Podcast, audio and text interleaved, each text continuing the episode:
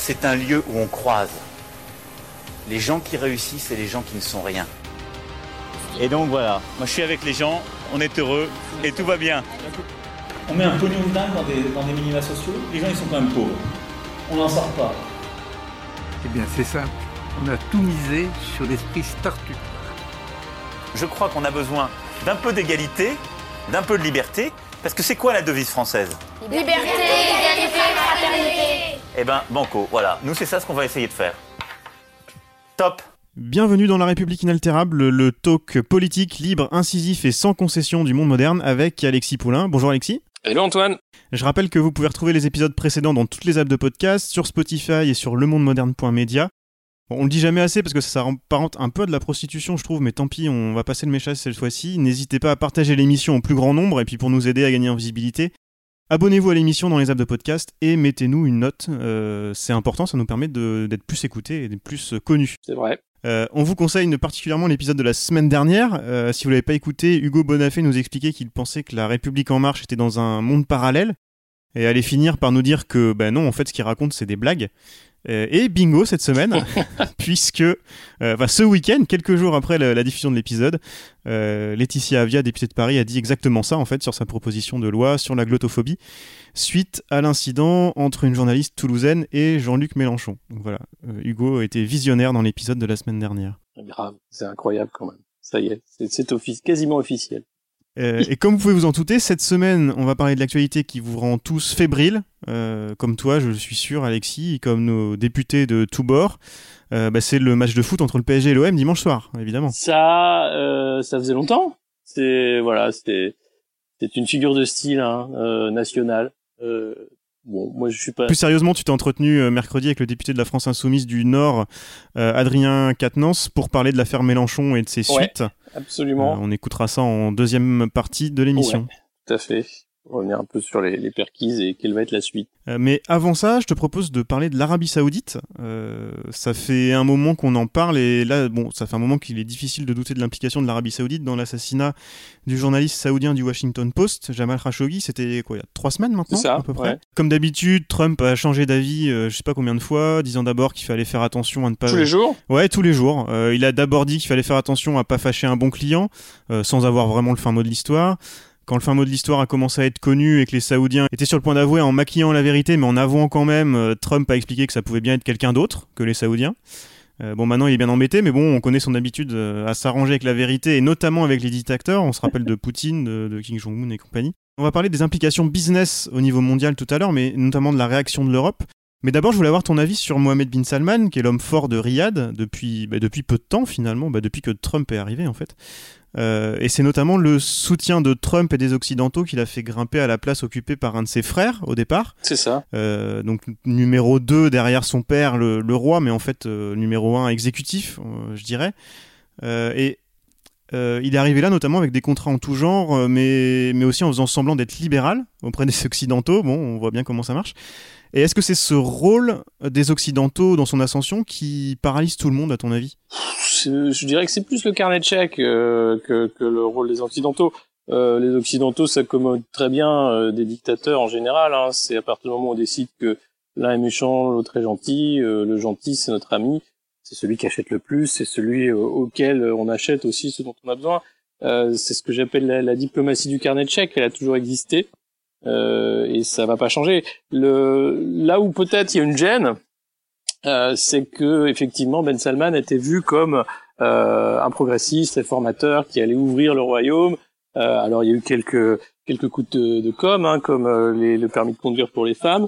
Euh, on est on est waouh, c'est fou, hein, c'est c'est du délire. Mais on, de toute façon, quel que soit, moi ce qui ce qui m'énerve, c'est l'hypocrisie générale de, de- des dirigeants de nos démocraties libérales qui euh, ont fermé les yeux sur euh, euh, les exactions au Yémen, euh, qui ferment les yeux sur les droits de l'homme, bien sûr, dans le royaume, n'en parlons pas, sur la condition de la femme en Arabie Saoudite, parce que c'est pas parce qu'elle passe le permis que tout est rose, sur l'esclavage dans la région, et qui, ben parce que effectivement c'est plus visible sur l'assassinat d'un journaliste, commence à dire oh ben non, on va arrêter de vendre des armes euh, vu le climat actuel. Mais fallait pas commencer, ou alors il faut commencer à, à se poser de sérieuses questions euh, sur nos indignations sélectives et pourquoi on s'indigne à un moment sur un dossier et pas de manière perpétuelle. cette hypocrisie-là, elle, éclate au grand jour. c'est ce qui fait aussi l'essoufflement global de, de, tout le système de gouvernance internationale. Ouais, je voulais parler de business justement. Avant, je signale juste que le rôle de Trump dans l'association de Bin Salman a été super bien expliqué dans l'épisode de mardi de The Daily. Euh, je sais pas si tu connais, c'est le podcast quotidien du New York Times qui est vraiment super. Euh, je vous mets le lien dans la description mhm. de l'épisode. Euh, donc comme tu disais, c'est une histoire de business. Les pays occidentaux font beaucoup d'affaires avec l'Arabie Saoudite, que ce soit des armes ou plein d'autres choses. Euh, dans, la, dans la Silicon Valley notamment, il y a énormément d'argent d'argent saoudien. Mhm. Merkel a annoncé que l'Allemagne allait cesser ses ventes d'armes à l'Arabie Saoudite cette semaine. Et Emmanuel Macron, en visite au salon Euronaval mardi, a refusé de répondre à la question d'un journaliste sur la position de la France. Euh, je, te, je te lis, euh, je te lis euh, le, la citation de l'AFP. Mon agenda n'est pas dicté par les médias, que ça vous plaise ou non, je suis sur un autre sujet. Ça n'a rien à voir avec le sujet qu'on est en train de traiter, rien, rien, donc je n'y répondrai pas. Je regrette. Sans blague. J'ai la plaquette du salon Euronaval sous les yeux. C'est de la défense, hein. Ouais. C'est de la défense et qui explique euh, donc que l'intérêt d'exposer à Euronaval, c'est de présenter vos nouvelles technologies et vos dernières innovations, rencontrer et fidéliser vos clients, identifier vos prospects, vos futurs partenaires. Ça, c'est la destination des entreprises. Ouais. Avec une visibilité internationale, un visitorat de qualité avec des acheteurs et prescripteurs et notamment des ministres de la Défense, des ambassadeurs, des secrétaires d'État à la Défense, des chefs d'état-major, des officiers supérieurs des marines, des directeurs des agences nationales d'acquisition, bref. Et notamment, euh, dans les délégations officielles, il y a la liste des 64 pays de l'édition 2016. Euh, J'ai pas 2018, mais j'imagine que c'est à peu près la même chose. Il y a l'Arabie Saoudite, évidemment. Évidemment. Il y a l'Arabie Saoudite. Donc, euh, est-ce que Emmanuel Macron nous euh, se moque de nous? Oui, bah, comme d'habitude. Euh, il aurait pu dire, euh, il aurait pu faire dans la dentelle, mais il fait plus. Je pense qu'il prend même plus le temps d'enrober. il aurait pu dire que la France avait un système de contrôle de euh, vente d'armes selon des, des, des, des, une charte éthique. Hein. On vend pas des armes à n'importe qui, évidemment, et, et, faire une pirouette comme ça. Mais il prend même plus le temps. c'est pas mal. C'est vraiment ce bon allez hop. qu'est-ce qu'on peut faire? Vous savez euh, bah on peut, on, peut, nous en tant que citoyens, on est un peu coincé par ce système euh, de, l'économie de la vente d'armes, euh, parce que c'est des grandes entreprises, parce que on a très peu d'intérêt, parce que tous les candidats, tout le système des partis également, vous avez très peu de, de, pacifistes. L'idée même qu'on remette en cause la vente d'armes, vous savez, on sort toujours la même phrase si c'est pas nous, qui va vendre des armes? Alors autant que ce soit les nôtres, elles sont bien, et puis nous on a une charte éthique pour pas vendre des armes à n'importe qui, vous comprenez? Donc euh, c'est catastrophique. C'est une organisation, euh, voilà, le Conseil de sécurité de l'ONU, c'est quoi? Bah, C'est les plus gros vendeurs d'armes de la planète. Hasard du calendrier, c'est cette semaine aussi que se tient le fameux Davos du désert, euh, monté par Bin Salman. L'année dernière, c'est la deuxième édition, je crois, si je dis pas de bêtises. Il y a de nombreux États qui ont boycotté l'événement, des grandes entreprises aussi. Bruno Le Maire, par exemple, s'y est pas rendu. Euh, mais soyez rassurés, hein, le boss de Total, Patrick Pouyanné, y était hier, et il a notamment expliqué que c'est dans les moments difficiles qu'on se rend compte de la force des partenariats. C'est dans ces moments-là qu'on renforce des partenariats. Voilà, donc soyez rassurés, la France est bien représentée quand même au Davos du désert. Euh, il y a un banquier d'affaires américain aussi qui a assuré au New York Times que l'affaire euh, Khashoggi était du bruit et que ça ne changeait rien au fait que son business était en Arabie Saoudite et qu'il ne s'est donc pas posé la question pour participer. Mhm. Euh, on en parlera sans doute dans d'autres émissions. Euh, ce que je vous disais tout à l'heure, il y a le milieu tech euh, américain qui se tait aussi parce qu'il est bien embêté avec ses pétrodollars. il y a des, millions, des milliards qui arrivent de l'Arabie Saoudite dans, dans Uber, dans WeWork et dans plein plein plein d'autres sociétés. je mets des liens pour ceux que ça intéresse dans la description de l'épisode d'ailleurs. Est-ce que tu as un dernier mot sur le sujet avant de passer à l'interview? Qu'est-ce que ça t'inspire? C'est euh, ouais c'est c'est la, la marge des choses. Euh, on a toujours fait euh, du business. Le commerce ne fait pas grand cas euh, de la morale. On va on va parler d'assassinat. Comme je vous dis on, on s'en fout de, de ce qui s'est passé du nombre d'opposants en prison de d'assassinats politiques de la façon dont la guerre au Yémen a été menée. On, on s'en fiche complètement. Euh, ce qui compte, c'est l'argent, c'est euh, le pétrole, c'est euh, les liens d'amitié forts qui vont nous permettre de travailler avec royaume. Enfin, Trump a un beau rôle, c'est quand même son beau-fils qui, jusqu'à présent, assurait les relations diplomatiques avec Ben Salman. c'est de ce niveau-là, une connivence familiale. C'est plus l'État américain là qui entretient des relations avec l'Arabie Saoudite, c'est la famille Trump. tout le monde a intérêt à être ami des Saoudiens, parce qu'on sait que Ben Salman, bah, il passera, puis quelqu'un d'autre viendra.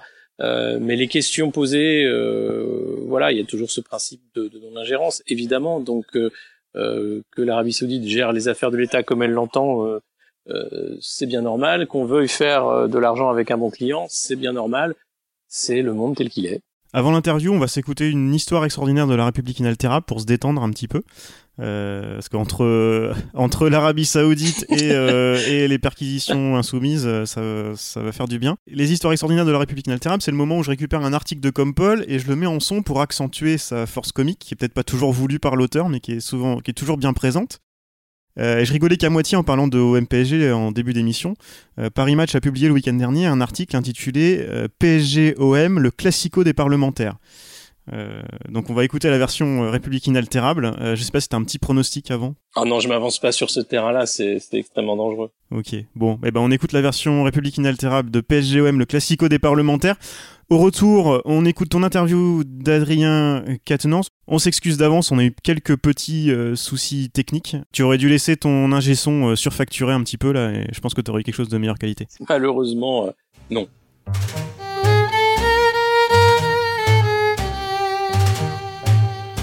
Si le clivage gauche-droite est brouillé par l'émergence des marcheurs, l'antagonisme PSGOM fait de la résistance. Les amicales de parlementaires supporters en témoignent. La faute première en revient à l'élu des Bouches-du-Rhône Éric Diard, par ailleurs membre de l'équipe de football des députés. Début septembre, l'élu Les Républicains fonde l'OM parlementaire, une association de supporters ouverte aux députés et sénateurs fans du club phocéen, avec la bénédiction de Jacques-Henri Hérault, le président de l'Olympique de Marseille. Qui saute pas n'est pas marseillais Ouais Qui saute pas n'est pas marseillais J'ai envoyé 577 courriers personnalisés, raconte Éric Diard parce que l'OM est un club qui peut rassembler bien au-delà de notre chère région. Les ultra-marseillais vont-ils prendre le pouvoir au Palais Bourbon? C'était compté sans les amoureux du PSG qui lancent leur propre amicale dans la foulée. On ne pouvait pas rester passif, s'amuse Hugues Ranson, son fondateur et président. L'idée est de faire vivre une passion commune au-delà des appartenances partisanes et de réfléchir aux enjeux sportifs, explique le député La République en marche de Paris, supporter de toujours du club de la capitale. Pour l'instant, l'OM parlementaire rassemble le plus gros contingent avec 48 députés et 19 sénateurs. La République en marche, Modem, les Républicains, Parti socialiste, toutes les familles politiques sont représentées. Et si les élus des Bouches-du-Rhône sont nombreux, on compte également une députée de Paris, en la personne d'Élise Fageles, la suppléante du secrétaire d'État Benjamin Griveaux, lequel ne cache pourtant pas ses ambitions électorales pour Paris. Si on ne peut même plus compter sur son suppléant pour soutenir la cause, Jean-Luc Mélenchon, nouvel habitué du Vélodrome en sa qualité de député de Marseille, manque toutefois à l'appel, tout comme Emmanuel Macron, fervent soutien de l'OM. Séparation des pouvoirs oblige, rigole Eric Diard. Oh merde, deuxième fois, putain Quoi donc? À Monaco qui a battu l'OM. Ah non, on s'en fout À Marseille. Euh, non chérie, le RIP que je t'ai donné ce matin, tout le monde le cherche. Même diversité d'étiquettes politiques et de territoires pour le groupe pro-PSG fort de 35 députés. Une dizaine de la ville Lumière, certes, mais aussi des représentants du Calvados, du Nord ou de la Sarthe. La majorité se taille la part du lion, mais l'opposition n'est pas en reste. Le patron du PS et député de Seine-et-Marne, Olivier Faure, est membre, au même titre que l'élu Les Républicains Bernard Brochamp, ex-dirigeant du Paris Saint-Germain. Le 28 octobre, le prochain Classico permettra de mesurer la mobilisation des uns et des autres. A priori, pas de risque de voir des fumigènes dans l'hémicycle. Les plus chanceux de l'OM parlementaire seront sans doute en bonne place au Vélodrome. Le groupe devrait être invité une ou deux fois par an au Vélodrome. Du côté des pro-PSG, on caresse l'idée d'une retransmission dans une salle du Palais Bourbon. Droit au but ou liberté, égalité, Mbappé, faites votre choix. Monsieur Macron, vous avez ramené un... Bah, J'essaie de courir et de faire, du, et de faire du, du, un peu de tennis aussi, mais pas de foot. Oh non Bah non, j'en fais plus parce que j'en ai fait. Non, mais c'est pas facile, faut déjà trouver euh, les 10 autres pour jouer. Bonjour euh, Adrien Quatennens, merci d'être avec nous aujourd'hui dans la République inaltérable. Vous êtes euh, député insoumis du Nord et je voulais vous poser quelques questions puisque vous avez répondu à beaucoup de questions ces derniers temps concernant les perquisitions qui ont eu lieu au domicile de Jean-Luc Mélenchon et dans les locaux de la France insoumise. Euh, ce que vous avez vu, vous étiez présent euh, au-delà de la, grande colère de Jean-Luc Mélenchon qui a été relayée euh, sur les réseaux sociaux. Que peut-on dire de, ces perquisitions? Est-ce qu'elles sont politiques, comme on a pu l'entendre, compte tenu de l'ampleur du dispositif qui a été mis en place? Évidemment qu'elles orientation politique et évidemment que le dire, c'est pas faire de la supputation, c'est étayé par des faits qui nous permettent de constater que c'est politique. D'abord, moi, je dois vous dire que en l'espace de 4 ou 5 jours, je me suis senti vieillir, hein, je peux dire les choses comme ça, parce que ce que nous avons eu à subir est, d'une violence sans précédent. Alors d'abord, ce qu'il faut, euh, ce qu'il faut rappeler, c'est que le dispositif qui a été déployé euh, à la fois au siège de la France Insoumise, chez Jean-Luc Mélenchon, mais aussi euh, sur plus de 15 lieux de perquisition, des perquisitions qui ont lieu dans des domiciles privés, mais également au siège du parti de gauche, c'est un dispositif inédit euh, en politique, puisque souvent on prend comme référence d'autres perquisitions qui ont eu lieu par le passé, et notamment souvent l'exemple du Modem, qui a été perquisitionné récemment sur une affaire d'emploi fictif présumé, notamment au Parlement européen. Mais l'initiative judiciaire n'est pas la même, puisque dans le cas du Modem ou du Rassemblement national, par exemple, ce qui a été fait, c'est euh, le fait d'un juge d'instruction indépendant, ce qui veut dire que la perquisition peut se faire en présence d'un avocat, ce qui veut dire que vous avez accès au dossier, donc vous savez ce qui vous est reproché. Là, nous, nous faisons l'objet d'une enquête préliminaire, ça veut dire que c'est directement à l'initiative du procureur qui, sur la base d'un dossier, demande au juge des libertés s'il peut faire euh, des perquisitions. Donc c'est directement en fait le fait d'une instance qui dépend du ministère de la Justice, quoi qu'on en pense, et notamment quand on voit récemment euh, toutes les polémiques qu'il y a eu sur le fait que l'exécutif assume d'avoir droit de regard, pour citer Edouard Philippe, sur euh, sur euh, sur la, la nomination des procureurs, en tout cas sur le travail des procureurs. Donc faut dire que c'est un dispositif inédit d'ampleur.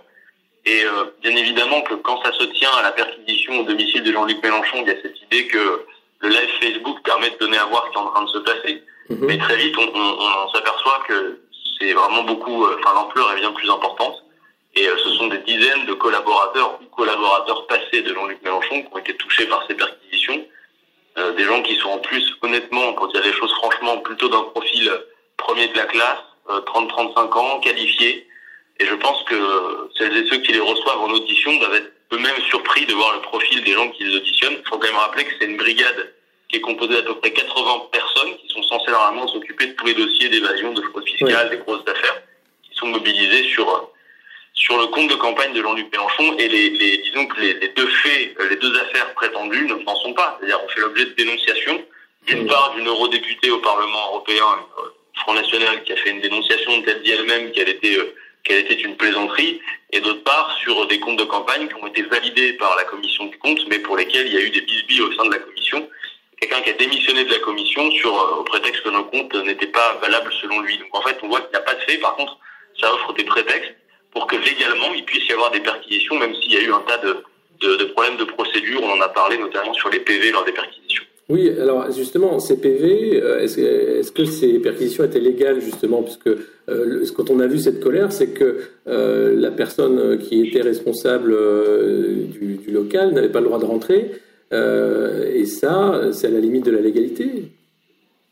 Bah, ce qui est étonnant, en tout cas, ce qui est sûr, c'est que normalement, dans le cadre d'une perquisition, ceux qui procèdent à la perquisition euh, nomment euh, des témoins, on appelle ça des témoins administratifs de la perquisition, mais après vérification, il semblerait effectivement que celles et ceux qui, euh, pour un usage commun et habituel, ont accès généralement aux locaux, euh, même en cas de perquisition, ne sont pas censés ne pas pouvoir accéder aux locaux. Donc, typiquement, les parlementaires de la France Insoumise, outre le fait qu'ils soient parlementaires, euh, vont régulièrement dans ces locaux, puisqu'ils ils y participent à des réunions, etc. Donc, théoriquement, nous aurions dû pouvoir accéder au local. C'est aussi le fait que nous ne puissions pas y accéder qui a généré cette colère, parce que euh, du point de vue de la procédure, rien ne justifiait que nous n'y ayons pas accès. Bien évidemment, à aucun moment nous avons voulu euh, empêcher les perquisitions, au contraire, on voulait qu'elles se tiennent dans le bon ordre, et le bon ordre aurait exigé qu'on puisse au moins être présent et, et y assister. Hmm.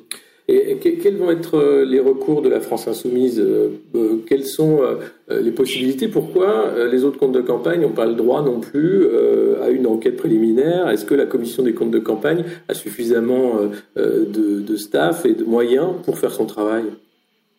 Il y a un certain nombre de, recours qui sont d'ordre juridique. Par exemple, on sait que nos avocats contestent les perquisitions et demandent qu'elles se- qu'elles soient, qu'elles soient, voilà, qu'elles soient annulées dans la mesure où, y compris par exemple au siège de la France Insoumise, euh, on ne sait pas précisément quel est euh, le matériel ou les données qui ont été récupérées.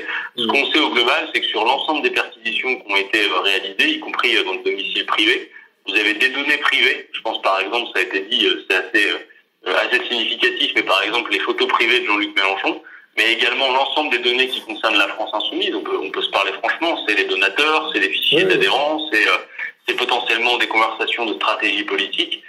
tout ça est aujourd'hui, a été complètement aspiré et aujourd'hui dans les mains d'instances qui dépendent soit pour la police du ministère de l'Intérieur, soit mmh. pour ce qui est de la justice du ministère de la Justice.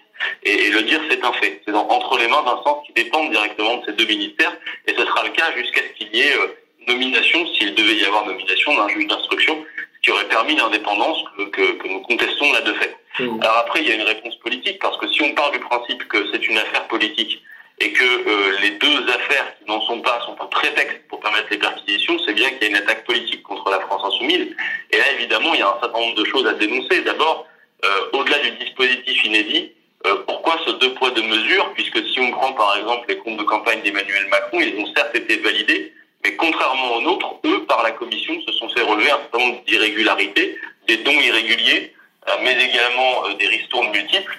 Emmanuel Macron fait à cette heure l'objet d'une enquête préliminaire. On n'a pas vu se déployer un dispositif antiterroriste sur le territoire national pour, euh, pour venir à bout et récupérer des données. Mmh. de la même manière, on a eu la polémique autour de, de, de la manière dont s'est déroulé les, les, perquisitions, se sont déroulées les perquisitions pour l'affaire Benalla. on sait que Benalla a été prévenu de cette perquisition, ce qui fait qu'il a notamment eu le temps sans doute de nettoyer le fameux coffre-fort. Donc on voit bien en fait que selon que vous soyez euh, un proche ou un ami euh, politique de Jean-Luc Mélenchon ou d'Emmanuel Macron, euh, la justice n'agit pas a priori de la même manière. Et ce poids de mesure, il est éminemment politique, au-delà de l'initiative juridique, et il faut bien évidemment pouvoir dénoncer. Alors après, sur toutes les, les spéculations autour de présumée surfacturation, ben, il y a un moyen assez net de vérifier. D'abord, c'est de regarder le détail des factures de regarder le détail de tout ce qui nous a été euh, facturé et puis surtout de le mettre en comparaison avec ce qu'ont fait les autres candidats. Quand on voit que Benoît Hamon, sa campagne, par exemple, c'est pas le cibler que de le prendre en exemple, c'est juste parce que c'est un exemple qui est parlant. C'est que sa campagne dure beaucoup moins longtemps que la nôtre. Nous, c'est une campagne de temps long qui a commencé en février 2016. La campagne d'Hamon, elle dure que trois mois et elle coûte bien plus cher que la nôtre. Comparativement, c'est 15 millions pour Benoît Hamon avec un de 6%, et pour la France Insoumise, c'est un peu moins de 11 millions avec le résultat que vous connaissez qui est de près de 20%. Mmh. Euh, pareil, dans le détail des facturations des services d'agence de communication, si on regarde ce qui s'est fait chez Macron ou ce qui s'est fait euh, euh, chez Jean-Luc Mélenchon, on voit bien qu'en l'occurrence, on voit mal où il peut y avoir surfacturation quand on regarde le détail.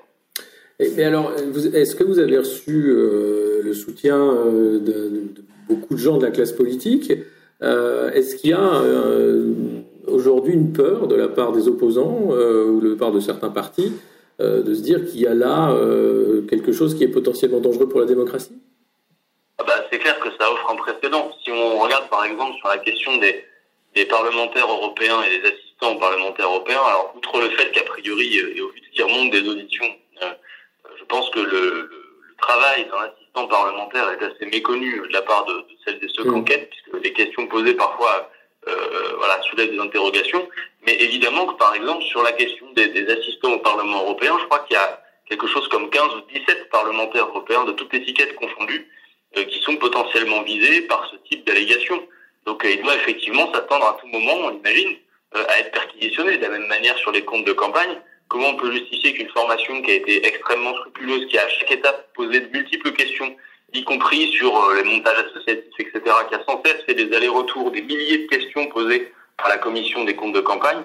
Euh, nous qui avons été scrupuleux, on imagine mal comment les autres pourraient ne pas être visés. Mmh. Alors nous avons reçu des soutiens, euh, bien évidemment toujours, et souvent avec des gants, parce que ce qui a, ce qui a beaucoup occupé les médias depuis, disons, une petite semaine maintenant, c'est surtout les images de la colère. Mais la colère s'est exprimée, mais il ne faudra pas oublier quand même le fait générateur, c'est que la colère, elle n'est pas gratuite. Mm. Euh, moi, je ne demande pas son excuse, notre colère. Oui, nous avons parlé fort. Oui, il y a eu des mots qui ont été utilisés. Mais cette colère, elle a, elle a une origine. Et on la détaille euh, ensemble depuis maintenant une dizaine de minutes. Et nous, on demande que maintenant, une fois que l'attention euh, est rabaissée, eh bien, on puisse voir finalement ce qu'a été le fait générateur de cette colère et de voir qu'effectivement, c'est la démocratie qui est en cause. Parce que des formations politiques tout à fait diverses peuvent être visées. Et on voit que visiblement, plus elles gênent le pouvoir, plus elles gênent la Macronie, plus visiblement elles sont, elles sont visées. Donc on reçoit des, on reçoit des mots de soutien plus ou moins assumés, mais effectivement sur à peu près, euh, par exemple ici dans l'hémicycle, tous les bancs euh, de l'Assemblée. Hmm. Mais alors justement, à, propos de cette colère euh, et de la désescalade un peu de, l'émotion, on voit que ça continue. Aujourd'hui, Radio France décide de porter plainte contre Jean-Luc Mélenchon qui avait appelé à, pourrir les journalistes de France Info. Euh, qu'est-ce qui va se passer? Est-ce que stratégiquement là, il n'y a pas quelque chose de dangereux aussi d'attaquer la presse, même s'il y a des bons et des mauvais journalistes, euh, on en est conscient.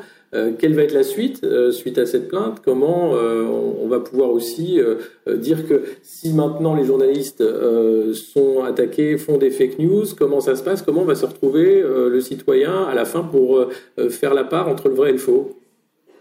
Et nous, on ne veut ni empêcher les journalistes de faire leur travail, ni empêcher la justice de le faire. Au contraire, on souhaite que ce travail soit fait honnêtement.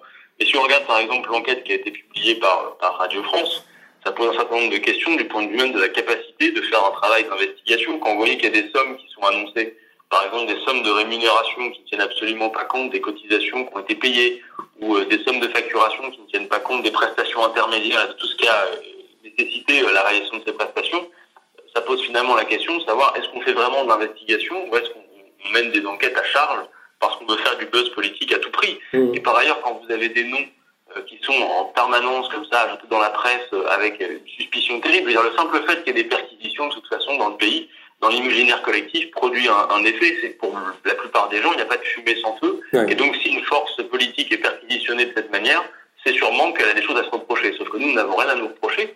Donc nous avons nos propres moyens politiques pour riposter. C'est clair qu'à un moment donné, ce n'est pas supportable d'être jeté en pâture comme ça a été fait. Et moi, j'espère que les journalistes, d'ailleurs, qui ont déployé beaucoup d'énergie à éveiller le soupçon sur la France insoumise pendant toute cette semaine, euh, prendront d'abord davantage de précautions maintenant qu'ils peuvent entendre nos arguments politiques et juridiques. Je veux dire que, par exemple, de ce point de vue, l'interview qu'a donnée euh, Sophia Chikirou euh, cette semaine sur, sur BFM TV, après avoir en plus subi deux journées pleines d'auditions euh, plus une perquisition, c'est quelque chose qui, qui, fait une démonstration. C'est que nous n'avons rien à cacher, nous avons, envie, nous avons envie de tout montrer, de faire la lumière sur le sujet, et j'espère que le moment venu, quand notre honneur sera lavé, quand les journalistes seront présents aussi, parce que là actuellement c'est difficile pour nous, ils sont bien présents, on ne fait qu'en parler. Par contre, le jour où euh, on aura fait la démonstration de A jusqu'à Z qu'il n'y avait rien à nous reprocher, qu'il s'agirait plutôt de faire de l'investigation ailleurs qu'à la France insoumise, j'espère qu'ils déploieront le, le, même niveau, voilà, de, le même niveau d'indignation. Et mais euh, vous voyez, par exemple, nous, c'est à longueur de temps. On peut se sentir insulté par la presse Jean-Luc Mélenchon depuis des mois. C'est des titres euh, terribles. Mmh. Euh, quand vous avez Le Point qui fait une une et qui parle de national et socialiste à la fois, pas besoin de faire un dessin. Quand euh, un certain journaliste, que je vais me retenir de nommer, traite les électeurs de la France oui, d'abrutis, on, ne, on ne voit pas, on ne voit pas la classe journalistique s'offusquer de manière unanime aussi facilement qu'elle le fait, quand il peut y avoir effectivement un mot au-dessus de l'autre lorsque on analyse ce qui a été fait euh, ces derniers jours. Voilà. Donc, euh, moi, je, je, regrette que tout ça se judiciarise de tous côtés. Euh, pour nous, la réponse, elle est, elle est, politique, mais il faut une désescalade. On ne peut pas tolérer que les choses se passent de cette manière-là. C'est pas possible. Et en tout cas, ce qu'il y a de clair, et je pense que c'est compris maintenant, c'est que même si nous voulons passer à autre chose, parce que tout ça nous a mis en retard, y compris sur du travail de fond politique, mmh. là, je pense par exemple au travail parlementaire, c'est clair que, comme ça a été dit, on ne baissera pas les yeux parce que il n'est pas question que notre honneur soit sali alors que nous sommes des gens scrupuleux. Et justement, alors la, la, la suite, cette manœuvre politique a, a, fait que beaucoup de temps a été perdu. Euh, le, de grandes échéances électorales arrivent, notamment les européennes. Euh, Est-ce que le temps de la justice euh, sera raccord pour justement permettre de lever tout soupçon avant, avant ces échéances-là? Bah, Je vais vous dire qu'on l'espère, mais on ne se fait pas non plus d'illusions. C'est-à-dire qu'on imagine aussi qu'avec toutes les données qu'ils ont pu récupérer, même s'il n'y aura jamais d'affaires au sens où nous n'avons rien fondamentalement à reprocher, il y a sans doute de quoi alimenter un feuilleton qui pourrait servir à plusieurs épisodes. Vous savez, à un moment donné, sans, sans tomber dans, dans le complotisme, euh, il y a des choses qu'on peut analyser. Nous, c'est clair qu'à chaque fois qu'on a une séquence politique qui est plutôt porteuse, euh, on se pose la question de savoir quand le saut de bout va arriver. généralement, on vérifie toujours qu'il arrive. Euh, là, si vous regardez par exemple ce qu'ont produit les perquisitions, souvenez-vous que quelques jours avant, euh, la presse était en train de décrire Jean-Luc Mélenchon comme le rassembleur, parce qu'il y avait des gens qui quittaient le Parti Socialiste pour nous rejoindre. Emmanuel euh, Morel. Plutôt une séquence politique, voilà, Emmanuel Morel, Marine Lindman et, puis euh, bien d'autres élus avec eux. C'est une séquence plutôt porteuse pour nous. Euh, et c'est clair que mardi dernier, quand on se réveille, on veut se retrouver à l'Assemblée pour une réunion de groupe, euh, il aurait s'agit de saluer cette séquence politique. Pour de quoi on a été pris dans ces perquisitions. la plupart d'entre nous, c'était mon cas, étions appelés à, à, à réagir au remaniement ministériel sur les plateaux télé, de fait, et sans prévu du fait qu'il y ait un calcul derrière ça. Ça a produit cet effet, quoi qu'on en pense, que ce dispositif a été complètement paralysé. Euh, de la même manière, le soir, Emmanuel Macron fait son intervention euh, absolument lunaire euh, au journal de 20 heures. nos collaborateurs qui habituellement eh bien, analysent ce genre de sortie du président de la République, avec qui on, on observe tout ça pour le commenter, eux aussi étaient dans l'incapacité de travailler à ce moment-là. Donc bon voilà, on, se pose quand même beaucoup de questions parce qu'on voit que chaque fois que l'opposition humaniste et écologiste que nous représentons avance et qu'elle avance de manière significative et que ça se voit, eh bien il y a toujours quelque chose qui vient étonnamment nous rattraper. Mmh. La, suite, on l'imagine, ça va être, euh, suite euh, aux images, la colère, etc., des sondages euh, où la popularité de Jean-Luc Mélenchon va baisser et où on va dire, voyez, est-ce que, est-ce que finalement, au-delà de, du jeu des sondages et du jeu politique, cette séquence-là ne va pas renforcer d'une certaine façon la détermination des militants, de, de la base militante des insoumis, et donner un autre message une fois que justement la vérité sera faite et que la justice aura fait son travail? Tout est bon à prendre, même dans des séquences difficiles comme celle-là. Et c'est clair que moi j'observe depuis quelques jours que parfois euh, des problématiques complètement mineures euh, internes au mouvement euh, qui pouvaient se passer, qui sont véritablement des queues cerises à côté de ce qu'on a vécu cette semaine, ont été reléguées largement au second plan parce que quand une famille est attaquée, la première chose qu'elle fait, c'est que le noyau dur se resserre et tout le monde, se, tout le monde voilà, les rangs et, et serre les rangs. Donc c'est le premier effet. Alors après, c'est sûr que il y a eu euh, l'effet des images et de la colère qui s'est exprimée, sur lesquelles les médias ont beaucoup insisté. Et je ne dis pas qu'ils n'auraient pas dû en rendre compte, mais euh, l'honnêteté euh, déontologique, disons, aurait été à la fois de rendre compte de la colère, mais surtout de remonter au fait générateur de la colère. Mmh. Ça n'a pas été fait, mais maintenant, c'est cette nouvelle séquence-là dans laquelle nous sommes. C'est que maintenant, nous, nous voulons nous défendre. Les différents protagonistes se défendent, posent leurs arguments, preuves à l'appui, chiffres à l'appui, documents à l'appui. Et donc, évidemment que le temps long va nous permettre, je pense, de renverser la vapeur, nous avons commencé à le faire, même si c'est clair que nous nous battons à la petite cuillère contre des bulldozers, et donc il faut le temps pour rééquilibrer euh, la balance. Mais moi, je suis mm. convaincu d'une chose, et, et euh, j'ai acquis cette certitude là euh, ces dernières heures. nous allons sortir victorieux de cette affaire, et politiquement, eh bien, nous en tirerons les fruits aussi, parce qu'on aura fait une démonstration salutaire pour la démocratie de notre pays. Voilà en tout cas ce que je souhaite. Maintenant, il faut qu'on repasse à du fond. On a un tas de choses à, à, à défendre. Là, euh, dès lundi euh, dernier, euh, nous présentions notre contre-budget à l'Assemblée nationale. Tout ça est passé complètement à la trappe et sous les radars avec cette perquisition. il y a effectivement, vous l'avez dit, des échéances électorales qui arrivent sur lesquelles on est attendu et, et qui plus est sur lesquelles nos solutions, les solutions que porte la France insoumise, à l'épreuve des faits, apparaissent comme de plus en plus nécessaires, raisonnables. Et puis vous avez des gens qui n'écoutaient pas la France insoumise jusqu'à présent, qui désormais s'en rapprochent. C'est sûr que ce type de séquence peut parfois chez eux poser question. Le noyau dur est bien serré. Il y a des gens qui peuvent effectivement, euh, du coup, euh, hésiter, mais ils vont très vite être rassurés. Et je pense qu'une séquence comme celle des dernières 48 heures, incluant y compris l'interview de Sofia Chikirou, euh, participe de cette démonstration de qui nous sommes. Et puis, il y a aussi peut-être besoin d'avoir des dirigeants politiques avec du caractère, pas au sens de mauvais caractère, mais avec un caractère qui fait que on sait que quand on leur confiera les clés du camion, ils, ils sauront où aller. Bah, merci beaucoup, Adrien Quatennens, euh, pour euh, cette interview. On ne manquera pas de, suivre euh, l'actualité de la France Insoumise dans les jours et les semaines qui viennent. Merci. Merci beaucoup.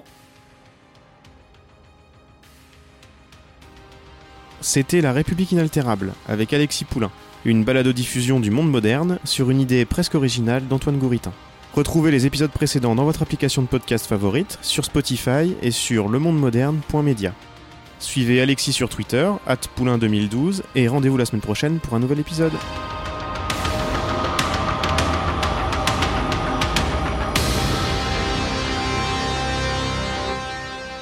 Top